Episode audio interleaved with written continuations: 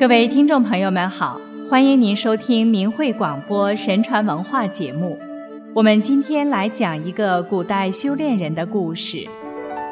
许逊，字敬之，他是晋代著名道士，祖籍汝南，就是今天的河南许昌，后迁居江西南昌，被举孝廉，曾为泾阳县令，又称许泾阳，世称许真君。他不仅自己修道向善，而且扶危济困，劝人忠孝，劝人修道等，留下了许多感人事迹。许逊家世慕仙道，积德行善。其祖父许衍曾为太医院医官，请其家资赈济灾民。其父许素也是乐善好施，声名远播。积善之家必有余庆。相传许逊之母因吞食了凤凰嘴衔的宝珠而生下了许逊。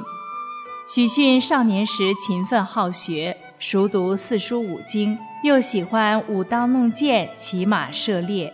有一天，他在郊外跑马射箭，不小心射死一只小鹿。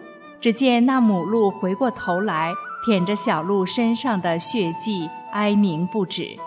许逊见了，非常后悔和伤感，立即毁了弓箭，对天盟誓，从此不再杀生，多做善事。许逊从小就聪明过人，三岁便知礼让，十岁知经书大义。此后立志向学，修真向道，不羡名利，不求闻达。他博通经史。明天文、地理、历律、医学、阴阳五行学说，平日周济贫乏，以仁孝忠信教化乡里，深得乡人尊敬。一次，许逊在南昌集市上买了一个旧的铁灯架，回家擦拭后，表面铁皮脱落，原来却是纯金的。许逊就在第二次集市上。沿街挨户寻找上次摆摊的那个卖主，找到后对他说：“这只灯架是上次集市时我在你这儿买的，当时我们都以为是一只普通的旧的铁制品。我买回去后一擦拭，才知道原来这是黄金制成的珍贵工艺品，特拿来奉还。”卖主感谢地说：“这只灯架本是祖传的一件物品，尘封已久。”只因连年战乱，生活无着，我只好在这里摆摊维持生计，也变卖些家传的旧物。这么珍贵的物品失而复得，真是太感谢您了。许逊的一行传遍乡里。许逊二十岁时被乡人举荐孝廉，屡见不就，直至西晋太康元年，因朝廷屡加礼命。难于推辞，才前往四川就任泾阳县令。许逊到了泾阳，去除贪污的弊漏，减轻刑罚，提倡仁孝。他进贤远兼，为当地人民办了许多好事。他到任时，泾阳正逢水患，低田颗粒无收。他让大批农民到官府田里耕种，助其度荒，使灾民获得解救。当时瘟疫流行，死者甚多。他亲自采药制药，为百姓治病，药到病除，不收分文。邻县民众仰慕他的德政，纷纷迁入泾阳，以致泾阳人口大增。他教民忠孝仁慈，使民风淳化，征敬日消，至于吴宋，人们亲切地称他许泾阳。当地民谣中唱道。人无盗窃，利无奸欺，我军活人并无能为。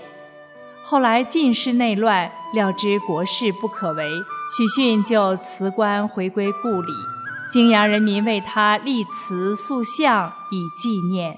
许逊启程之日，百姓纷纷感恩相送，送至百里之外，至数百里，不少人跋涉千里。一直将其送至南昌家中，不肯回去，于是就在他家房子旁边搭起房舍定居，看起来就像营垒。而且这些人还都改姓许，人称许家营，甚至这一地名流传至今。许逊回南昌后，见到南昌连降大雨，对他父亲说：“这大雨再不停，江边的百姓就要遭殃了。”他父亲告诉他：“你到泾阳去后，南昌之境水患不断，听人传说这是一条孽龙聚集焦党在作怪，兴风作浪，实为人间大患。”许逊知道后，决心荡妖除魔，为民除害。当时追随他的弟子很多，许逊拜丹阳黄堂宫陈母学道，陈母授他斩邪之法。相传许逊为民治水的精神感动了天神帮助，天使赠给他斩妖神剑。许逊率众弟子在神兵的帮助下铲除了恶龙，根治了水患。传说，由于许逊修道有成，斩除妖孽，要追随他学道的人数以千计。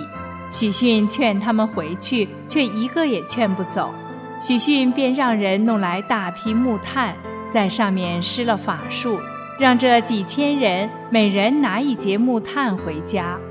到了深夜，这些人都睡下时，那些被拿回家的木炭全都变成了美女。来诱惑他们，这些人夜晚昏睡之际，忽然有美女前来，很多都动了色心，没能通过考验。只有十个人坚守求道之念，没有被迷惑。结果第二天，许逊就只挑选了这十个人当弟子。后人将这些用碳幻化考验人的美妇称为碳妇。例如，宋代诗人潘琚的《献沈瞻士》一诗中就有“道士犹怀叹复修”一句，就是引用了这个典故。许逊不仅自己一心向道，还向人劝善。他在《思仙之歌》中写道：“天运循环兮，急如飞；人生世间兮，欲何为？争名夺利兮，图丘虚。”他宣传：夫孝至于天，日月为之明；孝至于地，万物为之生；孝至于民，王道为之成。是故顺闻至孝，凤凰来翔。即此论之，上自天子，下至俗人，孝道所至，异类皆应。许逊写了八宝垂训文，教化乡里。教人忠孝廉谨、宽裕容忍。他解释这八个字的含义：忠则不欺，孝则不悖，廉则罔贪，谨而勿失，宽则得众，裕然有余，容而息寿，忍则安舒。修身如此，既可以成德而尽道。乡人被其所感化。皆迁善远罪，孝悌兴行。四乡之人经过许逊所居之处，常见鸣鹤翔飞，庆云缭绕。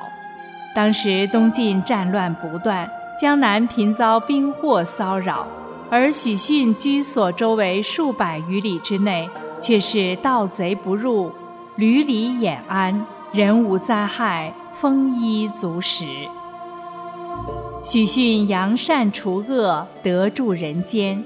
据《神仙传》中记载，晋宁康二年，许逊时年一百三十六岁，在南昌西山举家飞升，得道成仙。他和其弟子十一人也被称为十二真君。泾阳县自许逊飞升后改为德阳，以表其德泽惠民。自古以来的道德高尚之士，都是坚定不移地追求真理、砥砺德行，并感染教化世人从善如流，把高洁德操作为自己处事立身的准则，维护真理和正义。听众朋友，心语感谢您收听今天的节目，下期的神传文化节目时间再见。